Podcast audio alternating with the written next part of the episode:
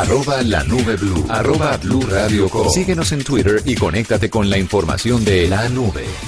Bueno, Murcia, le tengo un invitado. Hoy tenemos un invitado realmente peculiar. En estos seis años de nube de programa al aire, eh, vamos a contar con la presencia o la entrevista a Boris Salazar. Él es decano de la Facultad de Economía de la Universidad del Valle y creo que es uno de los pocos hombres que hoy en día no cuenta con un teléfono celular, pero que además tampoco utiliza reloj, ni carro, ni ningún otro elemento que creerían las personas de hoy en día que es indispensable para subsistir, para sobrevivir a todo lo que se teje en el día a día. ¿Usted qué opina, Murcia? Pero es de esperarse porque el decano de una facultad de economía quiere ahorrar tiempo, ahorrar datos, ahorrar energía, bueno, ahorrar.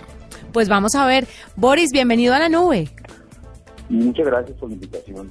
Bueno, qué placer tenerlo con nosotros y cuéntenos por qué usted está, usted tiene celular, usted no tiene celular, pero su esposa no sí. Tengo celular, no, no lo uso, no, no tengo. Pero su esposa sí, que fue a través de ella que logramos hacer sí la tiene, llamada. Claro, sí, sí, porque el teléfono fijo tiene problemas de, de ruido, entonces para que la comunicación fuera correcta, pues le pedí el favor de usar su celular. De que se lo prestara. Boris, ¿por qué decide usted no usar celular? ¿Qué pasa? A ver, es esto. Yo creo primero que el celular se convirtió en una especie de prótesis que reemplaza algunas funciones de las de los seres humanos en el sentido de la comunicación, la conversación y el conocimiento del mundo. Entonces es un problema de, de libertad realmente. Me parece que las personas que usan celular, además en la forma que se está usando hoy en Colombia y en el mundo, tienen menos libertad, están, eh, digamos, casi que ligadas de manera permanente al celular. Y el celular se, se ha convertido en una especie de presencia permanente y hasta totalitaria en la vida de esas personas. Entonces yo valoro un poco más mi libertad, valoro también más la comunicación directa, eh, pe- personal, eh, cara a cara, con las personas que me interesa comunicarme. Y por otra parte, pues, eh, para conocer el mundo y tener idea de lo que está pasando, pues está la, internet, está la, la web, y pues yo uso ese tipo de, ese tipo de instrumentos, de, de medios y los uso. Doctor Salazar, hay una, ahí Sí. es, es entendible lo que, lo que usted nos dice de como una decisión personal de no usarlo y eso está bien. El problema es que como el resto de seres humanos interactúa, pues es, es muy escaso ver al que alguien no lo haga y el resto de humanos sí interactuamos con ellos. eh, los que quedan un poquito cojos de cara a su relación y a, su- y a esos nuevos lenguajes digitales, a su relación con usted, pues son ellos, como, como los, las personas que le dicen, cómo le han pedido que, que tenga algún tipo de comunicación más rápida, sobre todo por inmediatez o algo así. A ver, la comunicación se hace por la vía telefónica pues normal, tradicional, se hace a través de los encuentros, o finalmente siempre hay algún tipo de vía para que las personas que realmente quieren encontrarlo uno en un momento lo logren hacer. Entonces, ahora, obviamente esa comunicación no va a ser tan inmediata ni instantánea como lo es con un celular, pero al mismo tiempo fue la decisión que tomé, al mismo tiempo con las personas que me interesa tener comunicación, que, que ellas tienen comunicación conmigo, pues ocurre, porque hay de todas maneras las vías para poder hacerlo, hay otras alternativas, por supuesto, esto implica que estoy por fuera de los espacios de comunicación más usuales y por tanto uno puede estar por fuera de la de la de cierto tipo de conversación o interacciones. Tiene un costo, por supuesto. Claro, ¿cuántos años tiene usted, Boris? ¿Cuántos años tengo yo? 62. ¿Usted tiene hijos? Sí, tengo tres hijos. ¿Y qué le dicen sus hijos de esto? Pues yo no creo que les importe mucho porque ellos están en comunicación conmigo directa, física, personal, real. Sí, entonces no, no, no hay ningún problema. Y me imagino que su hecho, no lo ven matrimonio... como un problema. De hecho, no lo ven como, lo ven como algo perfectamente eh, normal. Ahora, por supuesto, eh, uno de mis hijos pues no vive aquí en Nueva York. Ajá. La comunicación con él pues tiene que ser por, eh, por, por teléfono celular, bueno, por, eh, Por el celular de su por electrónico y pues en estos momentos pues lo, lo, lo hago, por supuesto. ¿Qué tipo de situaciones al no tener celular a usted le parece que lo ha salvado de problemas? Y hablo, por ejemplo, y le preguntaba ahora, qué pena, eh, Sí. eh, lo interrumpí, es cómo va su matrimonio, porque los matrimonios se han visto seriamente afectados con este asunto del celular y todo lo que se entreteje ahí. Sí, entiendo, hasta donde yo creo, creo que va bien. Eso nunca se sabe del todo, siempre, siempre, siempre hay incertidumbre.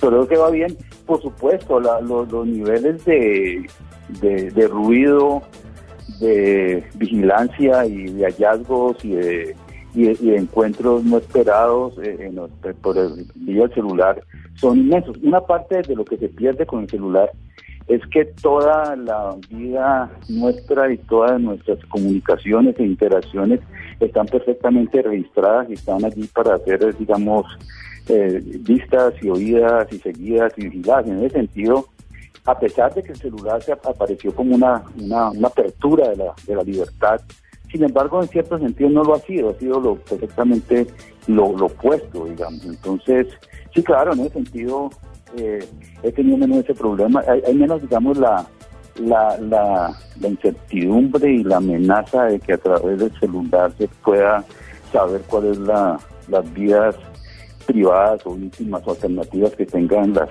las personas. Entonces sí, pues no, en ese sentido, pues no he enfrentado ese tipo de, problemas. Doctor Salazar, eh, vamos a ver, el celular como, como dispositivo de entrada de llamadas inmediatas, ya lo hemos definido así. Pero digamos otros aspectos tecnológicos asociados a los smartphones, más allá de las llamadas, por ejemplo las transacciones financieras y ese tipo de cosas, de esas no estamos tan tan reticentes, ¿no? Eso de, sí lo hace por web, digamos, todas esas ah, utilidades de la tecnología móvil, eh, de pronto en el escritorio sí, se, sí las lleva a cabo. Sí, claro, transacciones, sí, claro. Obviamente lo que yo entiendo es que eh, eh, allá hay un problema este futuro eh, desarrollo lleva a que todas las transacciones y todo se haga en un celular, es más, casi todas las cosas, incluso las los que los pases de abordaje en los aviones, todo pues es, está en los celulares y casi todas las cosas, hasta las reservaciones, todas se pueden hacer directamente sin presencia real a través del celular. Entonces, allí sí hay un problema hacia el futuro de compatibilidad con la con la tecnología ya en los en los usos cotidianos de la de la vida, ¿no? Claro. ¿Usted cree que en algún punto va a tener que utilizarlo o ya se fue así?